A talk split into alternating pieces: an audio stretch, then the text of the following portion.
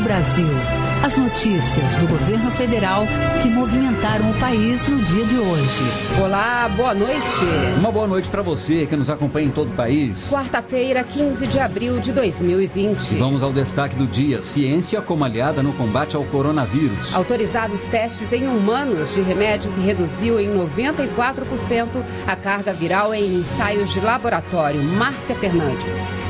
Estudos de remédio e de novos testes para detectar a doença podem desafogar hospitais e reduzir casos graves a partir de maio. Daqui a pouco eu volto com mais informações. E você também vai ouvir na Voz do Brasil. Mais 210 leitos começam a ser usados para tratamento de pacientes graves infectados pelo coronavírus. Auxílio emergencial. 12 milhões de beneficiários do Bolsa Família começam a receber a partir de amanhã os 600 reais. Cleide Lopes. O auxílio emergencial será pago quando o valor de 600 reais for mais vantajoso e terá duração de três meses. Trabalhadores informais e microempresários cadastrados no aplicativo também recebem primeira parcela do auxílio nesta quinta-feira. Hoje, na apresentação da Voz do Brasil, Alessandra Bastos e Nazi Brum. E para assistir a gente ao vivo na internet, acesse www.gos.gov.br medicamento testado por cientistas brasileiros reduziu em 94% a replicação do coronavírus. Agora ele vai ser testado em pacientes. Com os estudos e novos testes de diagnóstico, a expectativa do governo é de que até maio o país tenha mais condições de combater o vírus. Então vamos conversar ao vivo com a repórter Márcia Fernandes, que tem os detalhes. Boa noite, Márcia. Boa noite, Nazi. Boa noite, Alessandro. Boa noite para todos que nos acompanham pela Voz do Brasil. Pois é, Nazi, na busca por uma forma de tratar a Covid-19, 2 mil medicamentos foram testados por vários laboratórios do país. Entre eles, o Laboratório Nacional de Biociências, que integra o Centro Nacional de Pesquisa em Energia e Materiais do Ministério da Ciência, Tecnologia, Inovações e Comunicações. Nos testes, seis moléculas de remédios apresentaram efeitos positivos e uma dessas moléculas reduziu em 94% a carga viral e é um medicamento é comum né? daqueles que já estão nas prateleiras das farmácias. E, Márcia, é um medicamento comum daqueles que já estão nas prateleiras das farmácias? É isso mesmo. É um medicamento que já está nas prateleiras das farmácias. É, ele já é um medicamento que agora vai para a fase de testagem nos humanos. Esse é exatamente o próximo passo saber como esse remédio age no corpo de quem está infectado. Esse teste vai ser feito em 500 pessoas com a Covid-19 internadas em sete hospitais do Brasil. Por cinco dias, essas pessoas vão receber a substância. Os médicos vão acompanhar a evolução da doença por mais nove dias e vão ser feitos exames de laboratório e de imagem, além de observar a evolução dos sintomas da Covid-19, como destaca o secretário de Políticas para a Formação e Ações Estratégicas do Ministério Da Ciência, Tecnologia, Inovações e Comunicações, Marcelo Morales. É o paciente que chegou com pneumonia, com as características com tosse seca, febre e aquela característica da tomografia em vidro fosco. Ele não é tão grave, mas também ele está com uns sintomas da Covid. Nem o paciente vai saber o que está tomando, nem o médico vai saber o que, que está dando. Isso é muito importante num estudo muito controlado então, no final, nós vamos ter a comparação se o medicamento realmente teve efeito ou não. O nome do medicamento não foi divulgado exatamente para evitar que as pessoas comprem e tentem se automedicar antes mesmo do resultado final dos testes. Mas, segundo o Ministério, o remédio é barato, está em todo o Brasil e não oferece efeitos colaterais graves. E, Márcia, um outro fator importante para o combate ao coronavírus é o uso dos testes para diagnóstico da doença. Conta para gente como estão os estudos no país sobre isso. Olha, Nádia, a novidade é que um novo reagente desenvolvido aqui mesmo no Brasil pode ser usado para o diagnóstico de coronavírus. Com isso, vai ser possível verificar se mais pessoas estão infectadas e reduzir a propagação. Os pesquisadores desenvolveram um equipamento com inteligência artificial que indica, a partir de uma gota de saliva, se a pessoa está infectada pela Covid-19. Com o novo medicamento e mais testes de diagnóstico, a previsão é desafogar os hospitais e reduzir os casos mais graves. Segundo o ministro da Ciência, Tecnologia, Inovações e Comunicações, Marcos Pontes, a previsão é que já em maio o país tenha mais ferramentas para combater a pandemia. Imaginando que tudo isso funcione. Lembrando que ciência é feita através de experimentação e etc. Nós estamos entrando nos testes clínicos.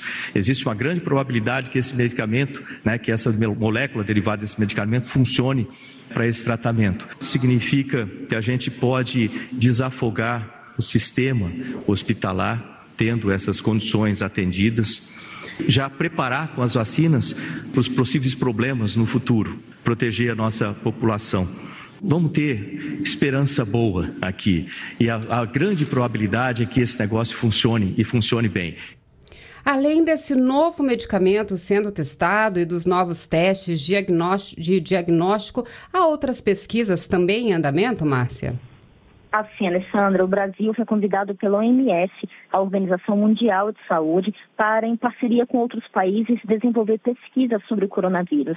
O Instituto Oswaldo Cruz, Fiocruz, junto com o Ministério da Saúde, trabalha nesse projeto, como explica Estevão Portela Nunes, vice-diretor de serviços clínicos do Instituto Nacional de Infectologia Evandro Chagas, integrante da Fiocruz. O Ministério da Saúde foi convidado para a OMS para colocar o Brasil nesse estudo e nos convidou como parceiros dessa implementação aqui no Brasil.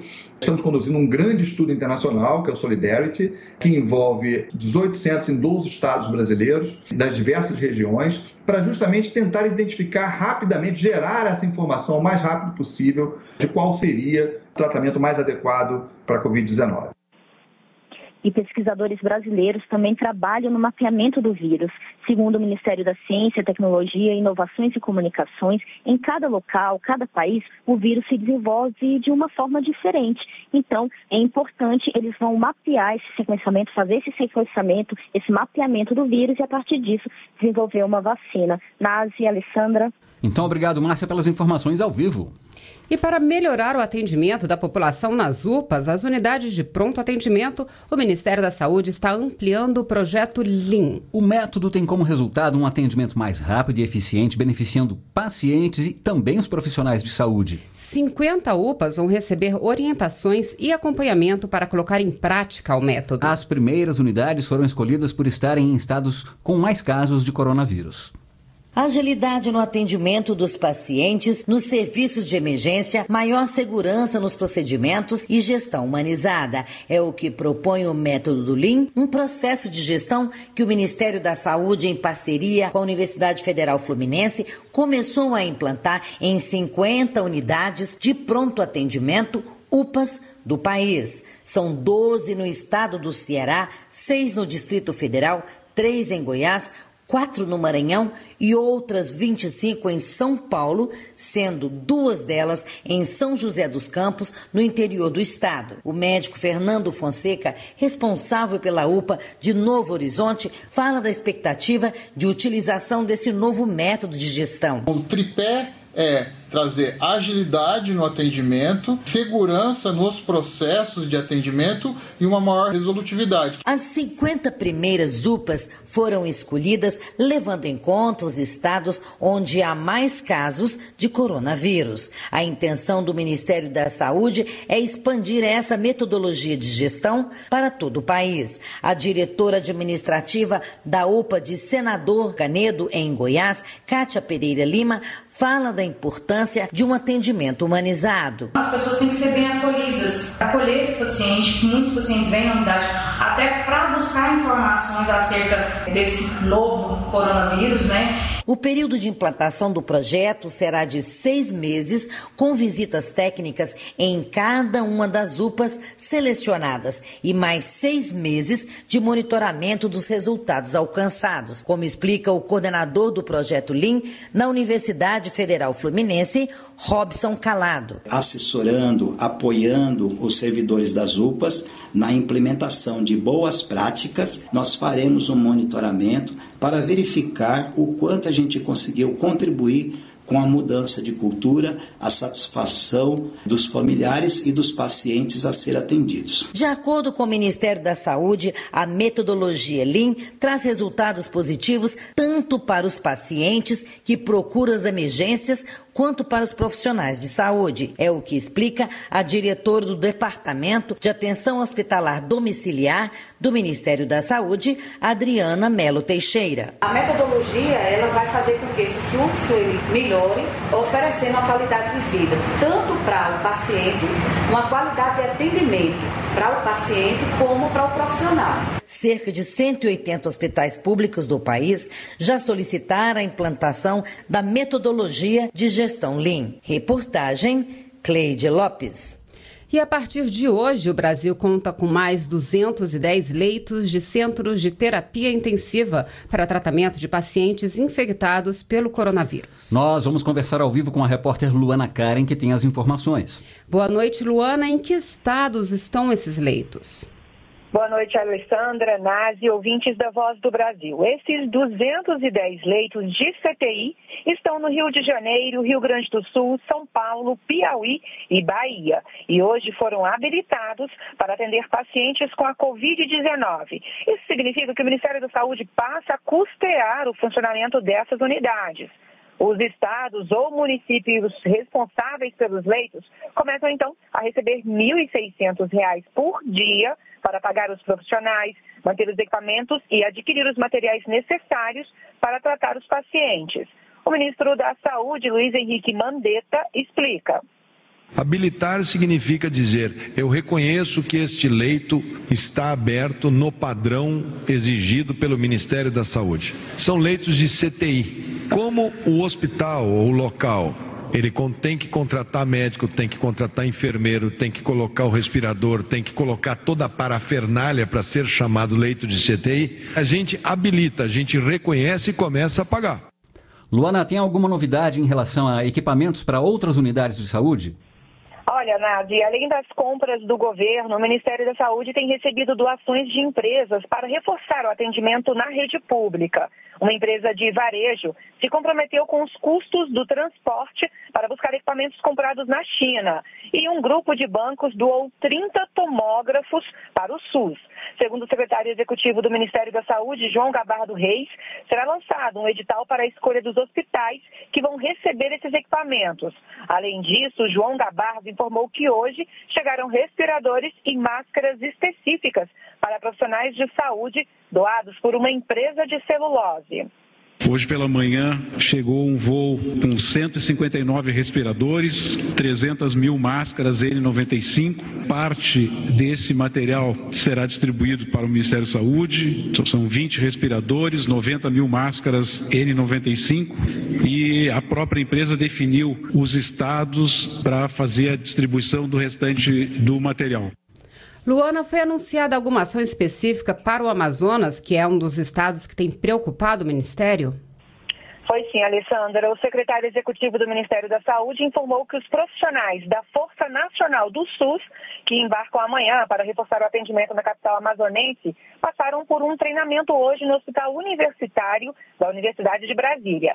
Ele também disse que já foram enviados 984 mil equipamentos de proteção individual e mais 300 mil máscaras para os profissionais de saúde do Estado. Bem, Luana, vamos então aos números do boletim divulgado hoje sobre os, sobre os casos de coronavírus no país? Vamos lá, Nazi. Segundo o balanço divulgado nesta quarta-feira, o número de casos confirmados de coronavírus no Brasil cresceu 12% nas últimas 24 horas. E são agora 28.320. Já o número de mortos pela doença chega a 1.736, um crescimento de 13% em relação ao último balanço. Alessandra Inazzi. Obrigada, Luana Karen, pelas informações ao vivo. É, e como a Luana falou agora há pouco, voluntários da Força Nacional do SUS que estão indo para o Amazonas passaram hoje por esse treinamento no Hospital Universitário de Brasília, o HUB. São 14 enfermeiros e 5 médicos que vão atuar no Hospital de Campanha de Manaus no combate ao novo coronavírus. Durante a capacitação, os profissionais simularam situações reais com bonecos, ventiladores mecânicos, materiais de intubação e carros de emergência. Segundo a gerente de ensino e pesquisa do HUB, Deide Mendonça, eles receberam várias orientações sobre como atuar com segurança em casos de Covid-19. Eles vão ser preparados para colocar o EPI, que é o equipamento de proteção individual, e retirá-lo com segurança, para que eles não sejam contaminados. Também estão passando por uma formação em ressuscitação cardiorrespiratória específica para paciente COVID, intubação de paciente COVID e também acessos a vias aéreas difíceis. E mais de 8 mil profissionais já se disponibilizaram para atuar na Força Nacional do SUS no combate ao coronavírus. O trabalho não é remunerado, mas o Ministério da Saúde arca com as despesas de deslocamento, além de fornecer ajuda de custo. Para se candidatar, você pode enviar um e-mail para fns.saude.gov.br. Auxílio emergencial. 12 milhões de beneficiários do Bolsa Família começam a receber os 600 reais amanhã. E trabalhadores informais e microempreendedores cadastrados no aplicativo também recebem primeira parcela do auxílio. Os detalhes daqui a pouco. R$ 79,00. Este é o valor do salário mínimo para o ano que vem proposto pelo governo. O valor faz parte do projeto de lei de diretrizes orçamentárias divulgado hoje. O projeto serve de base para o orçamento para o ano que vem, ou seja, as obras e os serviços que devem ser realizados e quanto deve ser gasto em áreas como saúde e educação. Ela também projeta a expectativa de crescimento da economia e as metas de inflação. Em função do coronavírus, a previsão é de um saldo negativo nas contas públicas de quase 100 150 bilhões de reais no próximo ano. A previsão do salário mínimo para 2021 é de R$ 1.079, um aumento de 34 reais em relação ao deste ano. O aumento é calculado de acordo com o INPC, Índice Nacional de Preços ao Consumidor. O reajuste foi anunciado nesta quarta-feira pelo Ministério da Economia que também detalhou o texto da Lei de Diretrizes Orçamentárias apresentado ao Congresso. A previsão inicial é de um déficit primário de mais de 149 bilhões de reais nas contas públicas em 2021, número que representa 1,86% do produto interno bruto, o PIB. A projeção feita antes era de um saldo negativo de 61 38 bilhões e meio. O secretário de Política Econômica do Ministério da Economia, Adolfo Saxida, falou do momento da economia no Brasil e no mundo. Vários choques estão afetando a economia brasileira ao mesmo tempo. Nós tivemos inicialmente um choque negativo de oferta. Esse choque negativo de oferta você pode vê-lo facilmente na redução da oferta de trabalho. Mas logo em seguida ocorreu um tremendo choque negativo de demanda. Várias consumidores, empresas, deixaram de fazer determinadas encomendas, determinadas compras, determinados investimentos em vista do novo cenário adverso. Então, internamente, ocorreu um choque negativo de demanda. Mas não apenas internamente, do ponto de vista externo, ocorreu também um choque nos termos de troca. Para a equipe econômica do governo, uma das formas de melhorar as contas públicas é manter a austeridade fiscal e o teto de gastos, que impede despesas públicas de crescer mais que a inflação do ano anterior. Os processos de concessões e privatizações também devem ser acelerados, como comenta o secretário do Tesouro Nacional, Mansueto Almeida. Apesar da gente ter uma meta que é indicativa, que a gente vai atualizar ao longo do ano, o governo federal, e isso é, é, é, uma diretriz do ministro Paulo Guedes, ele vai tentar, vai tentar correr com todo o processo de concessões e privatização. Por quê? Porque nos próximos dois anos, com uma recuperação da economia, o ritmo de recuperação da economia é muito incerto, nós teremos que fazer um esforço muito grande em busca de receita extraordinária. E a melhor fonte de receita extraordinária é, de fato, a gente acelerar o processo de concessão e, no caso de privatização, privatização nem sempre dá receita primária, mas ajuda a reduzir dívida. O projeto de lei também aumenta a previsão de saldo negativo para 2022, de 31 bilhões de reais para mais de 127 bilhões e meio de reais. Reportagem Luciana Colares de Holanda. E o governo já destinou 284 bilhões de reais em medidas econômicas de combate ao coronavírus. Esse valor representa quase 3,8% do produto interno bruto, o PIB, que é a soma de todos os bens e riquezas do país. De acordo com o secretário especial de Fazenda do Ministério da Economia, Valderi Rodrigues, o número coloca o Brasil dentro da média do que tem sido gasto pelos países mais desenvolvidos economicamente. O Brasil está colado com a média desses países. A média é 3,8, o esforço primário do Brasil é 3,76, que é, arredondando é 3,8, então esses números são muito próximos. Lembrando que esses dados são atualizados a cada momento. Então, na semana passada, quando é, nós divulgamos, quando eu apresentei esse dado, o esforço do Brasil estava em 3,4%, 3,5% do PIB. Agora ele já subiu para, para 3,8% e esse número vai sendo alterado. O auxílio emergencial de 600 reais para quem recebe o Bolsa Família começa a ser pago a partir de amanhã. Os beneficiários recebem o valor diretamente na conta. O benefício vai ser pago conforme o calendário do Bolsa Família. No total, devem ser beneficiadas mais de 12 milhões de famílias. O mecânico Giovanni e a esposa Marli têm cinco filhos. Eles moram num assentamento no Distrito Federal, a cerca de 22 quilômetros do centro de Brasília.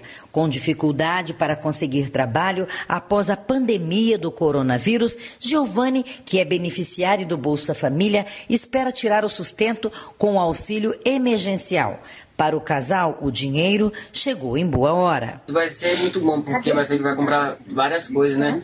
Como alimento para as crianças, né? Comprar um leite, porque no momento a gente está sem dinheiro, né? Para poder comprar o gás também, né? Comprar fralda, remédio, porque com muita criança a gente tem que ter tudo isso, né? Remédio. Quem recebe o Bolsa Família nem precisa baixar o aplicativo criado para esse fim. O dinheiro será depositado diretamente na conta já a partir dessa quinta quinta-feira para mais de 2 milhões e 700 mil beneficiários. O auxílio emergencial será pago quando o valor de 600 reais for mais vantajoso e terá duração de três meses. A terceira e última parcela do auxílio para quem é atendido pelo Bolsa Família será quitada a partir de 26 de maio, com a mesma escala de abril. No total, a União vai desembolsar cerca de 98 bilhões de reais com o pagamento do auxílio emergencial. Reportagem Cleide Lopes. E amanhã também começa o pagamento do auxílio para os trabalhadores informais e microempreendedores individuais que se cadastraram pelo aplicativo Caixa Auxílio Emergencial. Devem receber primeiro os que fizeram requerimento entre 7 e 10 de abril. O dinheiro vai ser pago na conta indicada ou na conta digital da Caixa, dependendo do caso. Segundo o último balanço divulgado pela Caixa no final da tarde, 3 bilhões e 200 milhões de reais já foram pagos para quase 5 milhões de pessoas pessoas. Aproximadamente 84 mil contribuintes conseguiram regularizar o CPF entre segunda e terça-feira. Todos os pedidos de regularização feitos nesses dois dias foram atendidos pela Receita Federal. O CPF regularizado é uma das exigências para receber o auxílio emergencial de 600 reais. Quem está com o CPF irregular pode solicitar a correção pela internet. Basta entrar no site www.receita.economia.gov.br e clicar no botão CPF. Na página seguinte, o contribuinte vai escolher o botão Alterar Cadastro CPF CPF se quiser fazer alterações de endereço ou nome. Se o CPF está suspenso, o contribuinte deve marcar a opção Regularização CPF. Desde ontem, também é possível fazer a solicitação do CPF pelo mesmo site. A construção do hospital de campanha do governo em Águas Lindas de Goiás continua com um cronograma de obras mantido. Em nota, o Ministério da Infraestrutura informa que, após as chuvas do final de semana, não houve danos à estrutura do hospital. A água subiu cerca de 10 centímetros acima do piso instalado e a empresa responsável pela obra já enviou um especialista em drenagem para o local.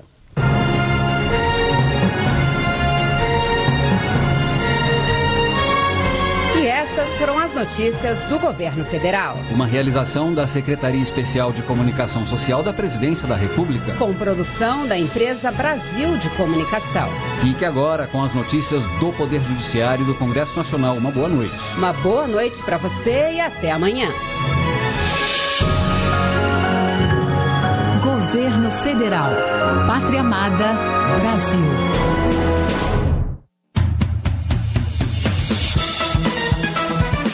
Você vai ouvir agora notícias do Poder Judiciário presidente do Supremo Tribunal Federal faz pronunciamento em primeira sessão plenária por videoconferência e destaca esforço da Corte para manter segurança jurídica durante pandemia. Ministros do STF decidem que estados, Distrito Federal e municípios também têm competência para editar normas de combate à pandemia. Em meio à pandemia, ministro do Superior Tribunal de Justiça determina que bebê saia de abrigo e fique com o casal interessado na adoção. Boa noite, eu sou Ana Carla Mourão. Eu sou Walter Lima. O presidente do Supremo Tribunal Federal, ministro Dias Toffoli, destacou hoje o esforço do Supremo Tribunal Federal para manter a segurança jurídica durante a pandemia. O ministro fez pronunciamento à nação na abertura da primeira sessão plenária por videoconferência. Fábio Ruas. O ministro Dias Toffoli fez um agradecimento aos profissionais da saúde que atuam na linha de frente do combate à pandemia do coronavírus e homenageou outros trabalhadores de serviços essenciais. Dias Toffoli destacou também o trabalho do Supremo Tribunal Federal, que, segundo ele, tem como prioridade a defesa da saúde das pessoas. O ministro declarou solidariedade às famílias dos que morreram pela Covid-19. Expresso aqui em nome da Corte, nossos sentimentos e nossa solidariedade aos familiares e amigos daqueles que perderam a vida em razão da pandemia da Covid-19. Que Deus possa confortar a todos. Dias Toffoli destacou que o Supremo já recebeu mais de mil processos relacionados à pandemia, com mais de 700 decisões. Os números estão num painel que permite acompanhar as ações no site do STF.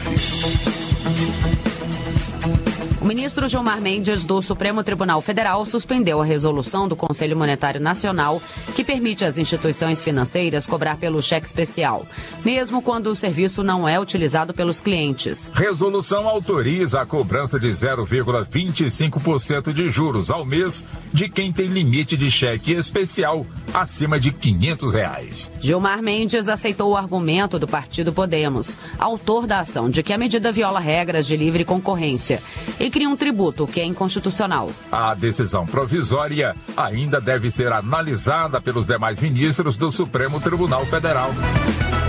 Um bebê de oito meses de idade em São Paulo deve ser retirado do abrigo e devolvido a um casal que busca regularizar a adoção. A determinação é do ministro do Superior Tribunal de Justiça, Vilas Boas Cueva, que levou em consideração os perigos decorrentes da pandemia do novo coronavírus. Fátima Uchoa. Ao considerar também informações de que o bebê tem problemas respiratórios e que, portanto, está no grupo de risco da Covid-19 e como forma de proteger o melhor interesse da criança, o ministro Vilas Boas Cueva avaliou que o acolhimento institucional não poderia se sobrepor à manutenção da criança no núcleo familiar que a recebeu desde o nascimento, especialmente por não existir evidência de conduta prejudicial por parte do casal. Assim, o ministro determinou a permanência do bebê com o casal até a conclusão das ações de guarda, de acolhimento institucional e de adoção. Tribunal de Justiça de São Paulo suspende liminar que expandia pagamento de auxílio a todos os alunos do Estado. Para o presidente do tribunal, desembargador Geraldo Francisco Pinheiro Franco, cabe ao executivo definir a abrangência do benefício. Daiane Garcês. O pagamento em dinheiro do benefício é para substituir a ausência da merenda escolar para alunos em situação de extrema pobreza, que não podem ir às aulas. Para o presidente do Tribunal de Justiça de São Paulo, não cabe ao judiciário interferir nos critérios da conveniência e oportunidade das medidas adotadas para enfrentamento da pandemia, sob risco de ferir a autonomia entre os poderes. Você acompanha outras notícias do Poder Judiciário em 104,7 FM para Distrito Federal e em torno e também pela internet. Acesse www.radiojustiça.jus.br. Siga pelo Twitter. twitter.com barra. Acesse ainda o portal de notícias do Supremo Tribunal Federal, stf.jus.br. Boa noite. E até amanhã.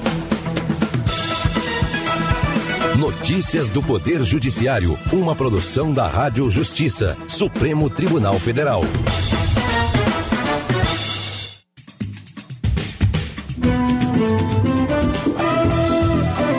Está no ar o Jornal do Senado.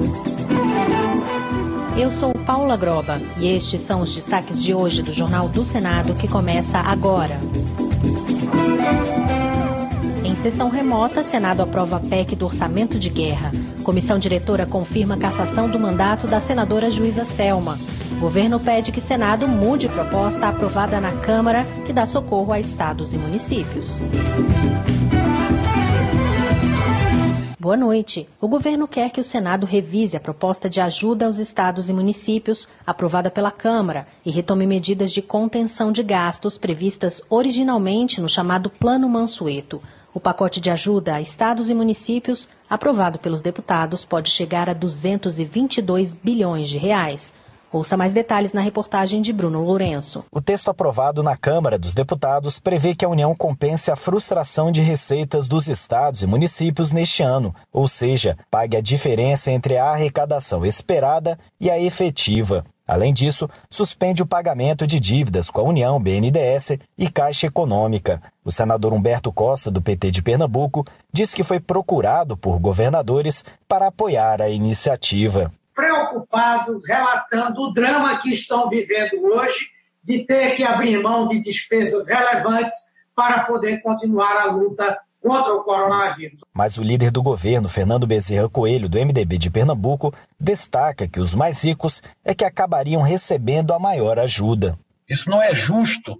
Nós não definimos para os trabalhadores porque a União não tem recursos para assistir a todos de igual forma e de igual montante. Portanto, eu preciso também discutir esse critério de querer compensar totalmente a perda de receita de ICMS e de ISS. Fernando Bezerra Coelho diz que apenas a compensação dos impostos pode chegar a 165 bilhões de reais, caso a queda de arrecadação por conta da pandemia chegue a 50%.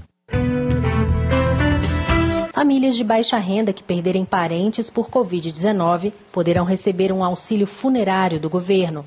A proposta do senador Randolfo Rodrigues inclui a urna funerária, o uso de capela nos cemitérios, além do velório e sepultamento. A reportagem é de Marcela Cunha. Entre os serviços estão previstos o fornecimento da urna, transporte funerário, utilização de capela nos cemitérios, velório, sepultamento e placa de identificação. O projeto é do senador Randolfo Rodrigues da Rede Sustentabilidade do Amapá, que quer evitar o cenário de outros países onde corpos estão sendo carbonizados nas ruas por falta de recursos ou abandonados na casa de familiares por dias. Quem sempre é mais atingido são os mais pobres. É necessário ter uma cobertura social para que não ocorra nenhuma situação, nenhuma circunstância de colapso do sistema funerário. E isso tem que ter a cobertura e a devida previsão do Estado. Pela proposta, terão direito ao auxílio funerário famílias com renda de até três salários mínimos ou meio salário mínimo por pessoa. O projeto também cria incentivos para a produção em larga escala de urnas funerárias e o fornecimento de equipamento de proteção individual, os EPIs, para trabalhadores do setor, com isenção isenção de impostos e taxas federais. A comissão diretora do Senado determinou por cinco votos favoráveis e um contrário a declaração da perda de mandato da senadora Juíza Selma, do Podemos de Mato Grosso. A cassação do mandato foi definida a partir de decisão do Tribunal Superior Eleitoral por Caixa 2 e abuso de poder econômico. Uma nova eleição para o cargo de senador de Estado de Mato Grosso estava marcada para o dia 26 de abril, mas devido à pandemia do coronavírus, ainda não há data definida para acontecer. Em nota, a juíza Selma afirmou que recebeu a decisão do Senado com respeito e tranquilidade e disse que irá se dedicar à advocacia e lutar para que outros cidadãos não tenham seus direitos cerceados, como ocorreu no seu caso, segundo ela. A decisão tomada pela comissão diretora do Senado deve ser lida e publicada no Diário Oficial da União desta quinta-feira, 16 de abril. O senador Plínio Valério pediu urgência na análise de projeto que prevê a criação do imposto sobre grandes fortunas. O objetivo é ajudar o país a combater prejuízos financeiros provocados pela crise do coronavírus. Repórter Raquel Teixeira. Diante das consequências do isolamento social para a economia do país, o senador Plínio Valério, do PSDB do Amazonas, defende a taxação de grandes fortunas como forma de manutenção do equilíbrio fiscal brasileiro. Autor de projeto que cria o imposto para quem tem patrimônio líquido superior a 22 milhões de reais e previsão de arrecadação de 60 milhões de reais já em janeiro do ano que vem, Plínio fala sobre a vantagem da proposta. Se taxássemos as grandes fortunas e arrecadassem 60 bilhões, não precisa mexer no salário do funcionário público e nem precisa é, ajudar os empresários. Já o senador Oriovisto Guimarães, do Podemos do Paraná, é contra a criação da nova taxa. Não é por aí. Nós vamos ter que fazer o oposto do que estamos fazendo hoje, diminuindo as despesas do governo e fazendo com que esse país cresça e fazendo com que se gerem empregos nesse nosso Brasil. O imposto sobre grandes fortunas já está previsto na Constituição Federal Brasileira, mas ainda não foi regulamentado.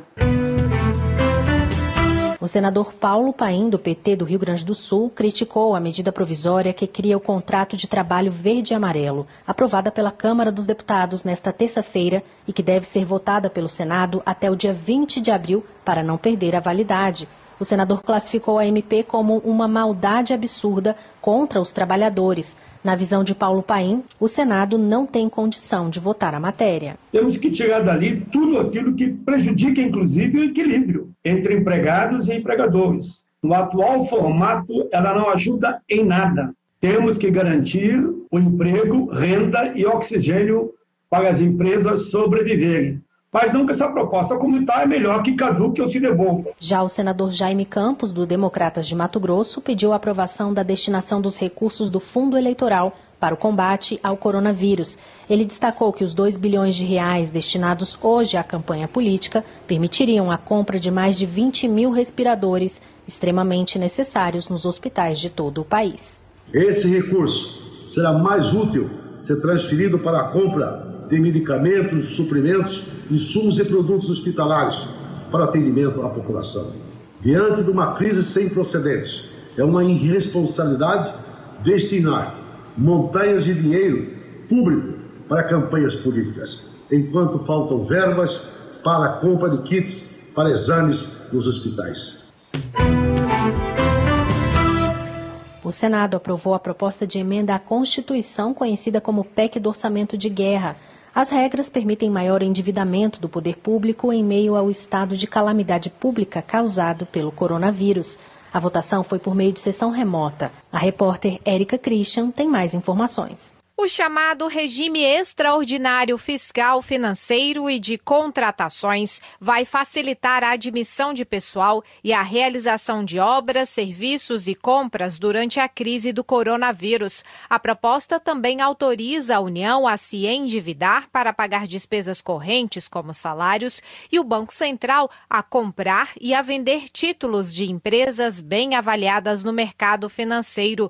O líder do governo, senador Fernando Bezerra Coelho, do MDB de Pernambuco, explicou que a atuação do Banco Central vai garantir recursos para as empresas.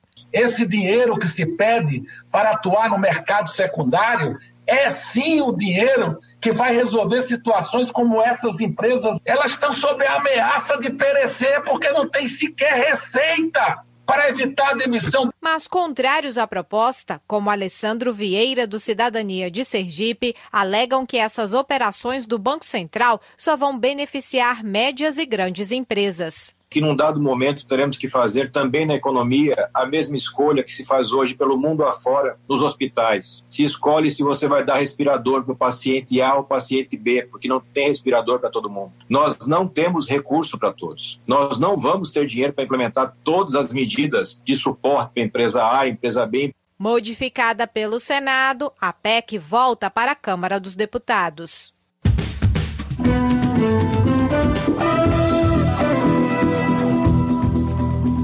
Com trabalhos técnicos de Eliseu Caires, o Jornal do Senado fica por aqui. Acompanhe agora as notícias da Câmara dos Deputados. Boa noite e até amanhã.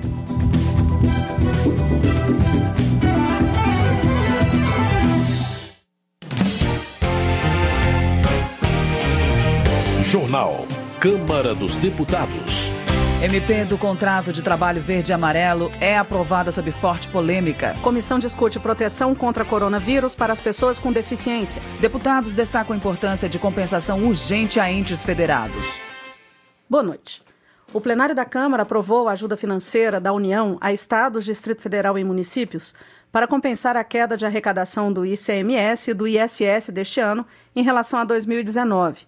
A previsão de queda é causada pela pandemia de Covid-19. O texto será enviado ao Senado. Os recursos serão entregues de maio a outubro e se referem à diferença de arrecadação quando houver entre os meses de abril a setembro dos dois anos. Relator da proposta, Pedro Paulo, do Democratas do Rio de Janeiro, destaca que sempre buscou ser rigoroso com o gasto público e com a responsabilidade fiscal.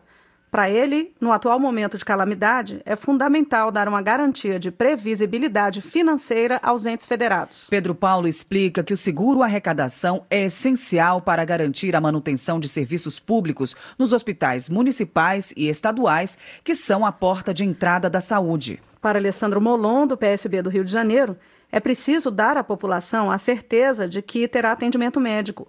O deputado pontua que os hospitais de campanha não darão conta de atender todos os doentes e alerta que a responsabilidade cairá sobre os hospitais estaduais e municipais, por isso, ele diz que o socorro aos estados e municípios deve chegar com muita urgência. Flávia Arruda, do PL do Distrito Federal, destaca a importância da aprovação do auxílio emergencial a estados e municípios, incluindo o DF. Segundo ela, a ajuda dará condições aos entes federados de suspenderem os pagamentos de dívidas e refinanciarem com a União os créditos referentes ao endividamento.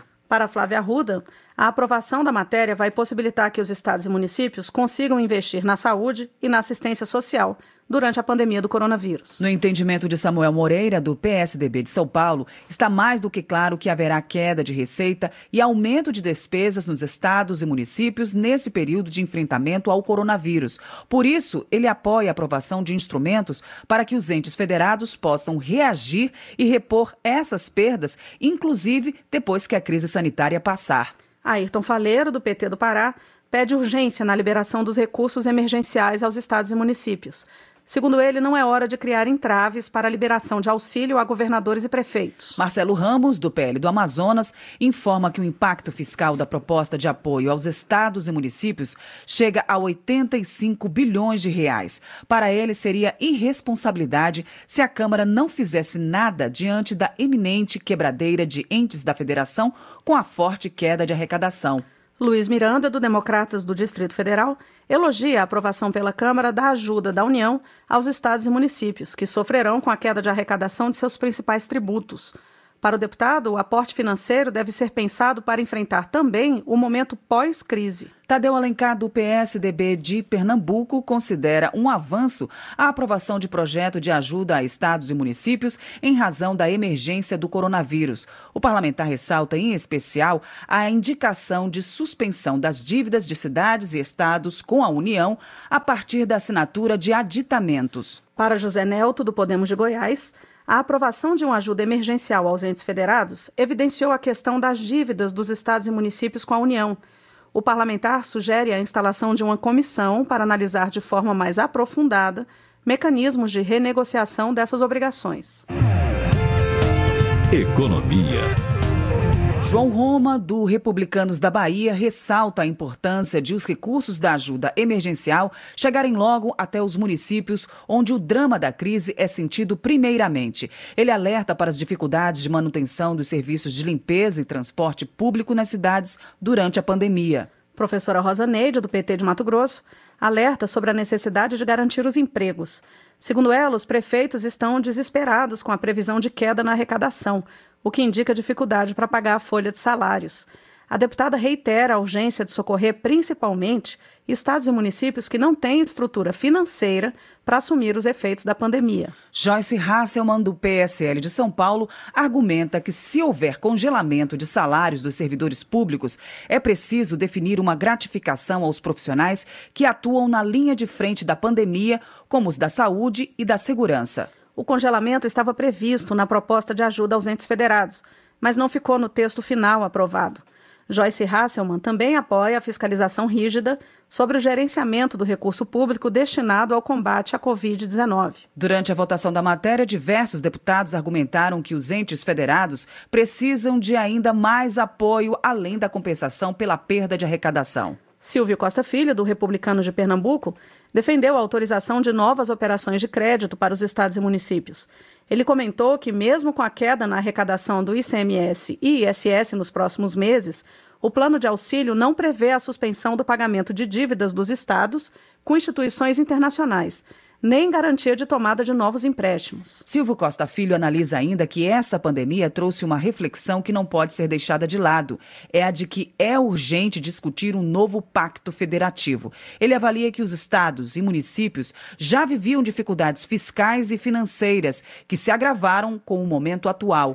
Também para José Guimarães, do PT do Ceará, a Câmara deveria ter autorizado a suspensão do pagamento dos empréstimos dos estados com as instituições internacionais além de ter permitido a contratação de novos empréstimos por parte dos entes da federação. Pompeu de Matos, do PDT do Rio Grande do Sul, defende o uso do fundo eleitoral para o combate ao coronavírus. O parlamentar afirma que cabe à Câmara demonstrar proatividade para a destinação da verba. Henrique Fontana, do PT do Rio Grande do Sul, defende mudanças no texto da medida provisória que trata da manutenção de empregos formais durante a pandemia do coronavírus. Na visão do deputado, é preciso ajustar o texto de forma a garantir que nenhum cidadão seja demitido no período do isolamento ele afirma que o governo federal é o responsável por garantir a contrapartida às empresas. Nildo Cardoso Júnior, do MDB de Minas Gerais, alerta que depois de superada a pandemia da Covid-19, a sociedade brasileira vai sofrer com os reflexos que serão a fome, o desemprego e a miséria. O parlamentar enfatiza que o governo e o parlamento precisam unir forças para superar essa crise sanitária e econômica. Direitos Humanos. A Comissão Externa da Câmara, que analisa o enfrentamento à pandemia da Covid-19 no Brasil, realizou reunião técnica nesta semana para ouvir representantes de pessoas com maior vulnerabilidade. A principal preocupação dos debatedores é a falta de prioridade para as pessoas com deficiência, uma parte da população que engloba grupos com a saúde muito mais frágil. Cláudio Ferreira acompanhou os debates e traz mais informações. O presidente do Conselho Nacional dos Direitos das Pessoas com Deficiência, Marco Antônio Castilho, apontou lentidão nas ações do governo para este segmento. Informou, por exemplo, que enviou no final de março um documento ao Ministério da Saúde pedindo a inclusão dos deficientes no grupo de risco para o coronavírus, mas ainda não teve resposta. E também reclamou da falta de acessibilidade na comunicação sobre a pandemia. A senadora Mara Gabrilli, do PSDB de São Paulo, também elencou pedidos que fez em documento ao Ministério da Saúde, como suprimento de equipamentos de proteção individual para pessoas com deficiência e cuidadores, além de suporte financeiro. Representantes de diversas áreas do governo relataram providências que estão sendo tomadas em relação aos deficientes sobre o coronavírus, como a produção de cartilhas com acessibilidade, Mariana Neres, secretária nacional de Assistência Social, espera recursos de 2 bilhões de reais para fortalecer a rede de assistência social em todo o país. A deficiência em si, ela não traz um risco imediatamente, mas quando a gente olha o fato dessas pessoas estarem inseridas em contextos de pobreza, amplia ainda mais o risco de exposição e agravos da saúde ou da dependência de cuidados. Quando a gente tem uma rede de cuidados, quando existe uma família com condição de ofertar os cuidados, é diferenciado. Quando não há, é que realmente a gente expõe essas pessoas a situações de grande risco social e pessoal. Durante o debate, Isabel Maior, professora de medicina da UFRJ, ressaltou a situação precária de vários tipos de instituições que acolhem pessoas com deficiência. Rafael Bernardon, psiquiatra da Unifesp de São Paulo, chamou atenção para a questão da saúde mental neste período de pandemia o isolamento, a solidão, a quebra de rotina, são todos fatores que podem contribuir para que já na vigência do isolamento social comecem a aparecer já transtornos ansiosos, depressivos, até estresse pós-traumático, dependendo da situação vivenciada, nas pessoas em geral. Destacaria as pessoas que têm familiares doentes ou familiares com deficiências e nos profissionais de saúde, né, não podemos nos esquecer que os profissionais de saúde que estão na linha de frente, na ponta do atendimento, são uma população de risco, são uma população vulnerável para o aparecimento dessas questões. Alguns deputados questionaram a eficácia do isolamento social. Outros argumentaram que não há evidências científicas para que se abandonem as medidas de distanciamento. O coordenador da comissão externa, deputado Dr. Luiz Antônio Teixeira Júnior, do PP do Rio de Janeiro, enfatizou a gravidade da subnotificação de casos e da falta de testes para o coronavírus, outra reivindicação feita em relação às pessoas com deficiência. Muitos estão achando que o Brasil tem uma curva diferente do que está acontecendo no mundo, mas o que está acontecendo no Brasil é falta de notificação por falta de testagem, seja ela biomolecular, seja de testagem rápida. A comissão pretende também fazer discussões sobre a falta de equipamentos de proteção individual e sobre as opções terapêuticas para o tratamento da Covid-19. Da Rádio Câmara de Brasília, Cláudio Ferreira. Coronavírus. Evite o contágio. O coronavírus provocou mudança de rotina das pessoas. Por isso, é importante conversar e explicar às crianças o que está acontecendo. A curiosidade é normal e as dúvidas podem gerar sentimentos como insegurança, medo e até raiva. Os adultos devem mostrar que todos precisam se proteger, especialmente os mais vulneráveis. Neste período, é importante brincar com as crianças. A prevenção é o melhor remédio. Uma campanha da Rádio Câmara. Hildo Rocha, do MDB do Maranhão, informa que os brasileiros de baixa renda já estão recebendo o auxílio de 600 reais do governo federal. Mas, para ele, faltam ações efetivas dos governos estaduais. O deputado cobra do governador do estado a compra urgente de equipamentos de proteção individual de respiradores e de insumos para os hospitais. Benedita da Silva, do PT do Rio de Janeiro, cobra mais agilidade do governo federal no repasse dos recursos do auxílio emergencial à população vulnerável. A deputada também destaca o esforço do parlamento de unificar a pauta e votar matérias consensuais em sua maioria. Para ela, esse entendimento tem levado a um mínimo de tranquilidade na sociedade e ao diálogo entre as instituições. Heitor Chu, do PSB do Rio Grande do Sul, está preocupado com a situação de vários agricultores familiares que se cadastraram na Caixa Econômica para receber o auxílio do governo no valor de 600 reais. Heitor Chu explica que os agricultores familiares são cadastrados como segurados especiais e poderão ter problemas em seus benefícios futuros caso façam esse cadastro na Caixa. Ele faz um apelo para que a Receita e a Caixa encontrem uma solução para que os agricultores não sejam prejudicados futuramente em suas aposentadorias. Joênia Wapichana, da Rede de Roraima, informa que os profissionais da saúde indígena aguardam orientação sobre medidas específicas e diferenciadas para os povos tradicionais. Ela espera que o Congresso reconheça a necessidade dessas medidas diferenciadas para evitar a disseminação da Covid-19 entre os índios. Saúde.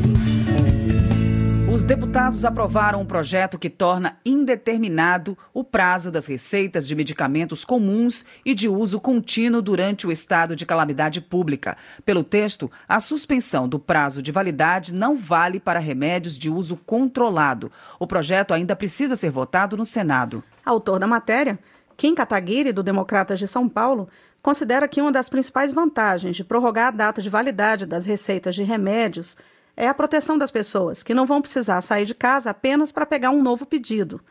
Ele argumenta ainda que o isolamento é fundamental para diminuir a sobrecarga do SUS no enfrentamento à Covid-19. Fernanda Melchiona, do PSOL Gaúcho, elogia a aprovação do projeto que torna indeterminada a validade das receitas de remédios de uso simples e continuado. Ela considera a iniciativa uma medida básica de proteção aos mais frágeis. Na avaliação de Fernanda Melchiona, o maior entrave na efetivação das ações sanitárias para o controle da Covid-19 é o próprio presidente Jair Bolsonaro.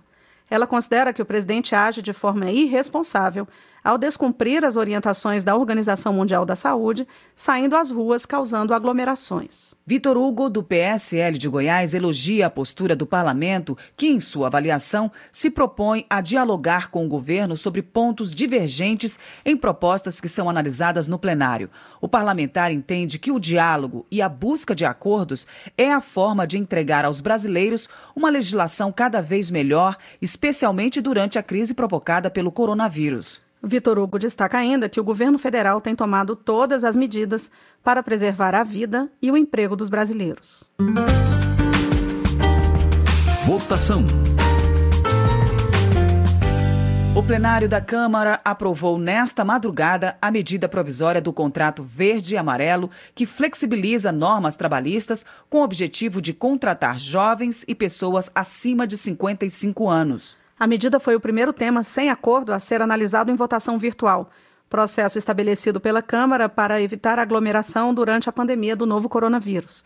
Acompanhe a reportagem de Paula Bitar. Partidos contrários tentaram impedir a votação sob o argumento de que a MP prejudica os empregados nas relações de trabalho. No fim das contas, foi feito um acordo que garantiu a votação do texto final. A MP tem como objetivo estimular a contratação para o primeiro emprego. O empregador que contratar pessoas entre 18 e 29 anos de idade com remuneração base de até um salário mínimo e meio terá a multa do FGTS em caso de demissão reduzida de 40 para 20% e ficará isento de pagar a contribuição previdenciária patronal e a contribuição social para as entidades do Sistema S. Também será possível dividir pagamentos trabalhistas, como férias e 13º salário, em parcelas mensais. Os deputados estenderam os mesmos benefícios aos contratos relativos a pessoas acima dos 55 anos que estejam sem vínculo formal de emprego há mais de um ano. Depois de 12 meses de contrato, se houver aumento de salário, o trabalhador poderá continuar sob esse modelo, mas as isenções para as empresas serão limitadas a salário mínimo e meio. Essa modalidade de contrato, segundo o texto, fica permitida para contratações de 1 de janeiro de 2020 a 31 de dezembro de 2022. A contratação total de trabalhadores na modalidade verde e amarelo fica limitada a 25% do total de empregados da empresa. Empregados que tenham outros contratos de trabalho, se forem demitidos, não poderão ser recontratados pela modalidade verde e amarelo por um prazo de 180 dias. A proposta estabelece que o contrato de trabalho verde e amarelo poderá ser utilizado para qualquer tipo de atividade, que a duração da jornada diária de trabalho poderá ser acrescida de até duas horas extras, desde que estabelecido por convenção ou acordo coletivo de trabalho, e que a remuneração da hora extra deverá ser, no mínimo, 50% superior à remuneração da hora normal. Mas o texto permite a criação de banco de horas como alternativa ao pagamento de 50% a mais, desde que a compensação ocorra em seis meses. Trabalhadores submetidos à legislação especial não podem ser contratados na modalidade verde-amarelo, mas as regras valem para o trabalho rural. Estarão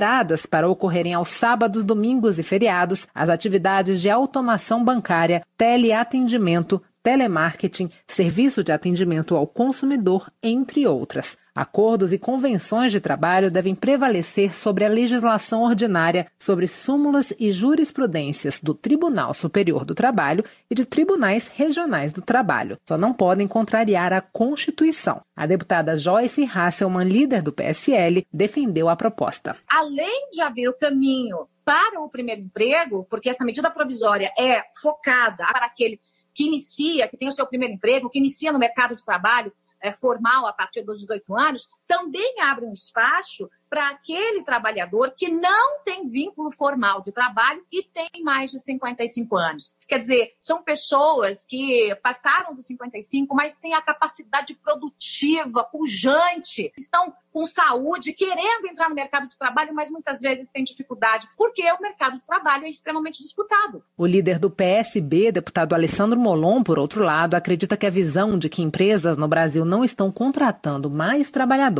porque o custo do trabalhador trabalhador é alto está errada. O custo pode até ser alto, mas não é por isso que as empresas não estão contratando. As empresas não estão contratando trabalhadores porque a economia está parada pelos erros da política econômica que vem sendo implementada no Brasil nos últimos três anos.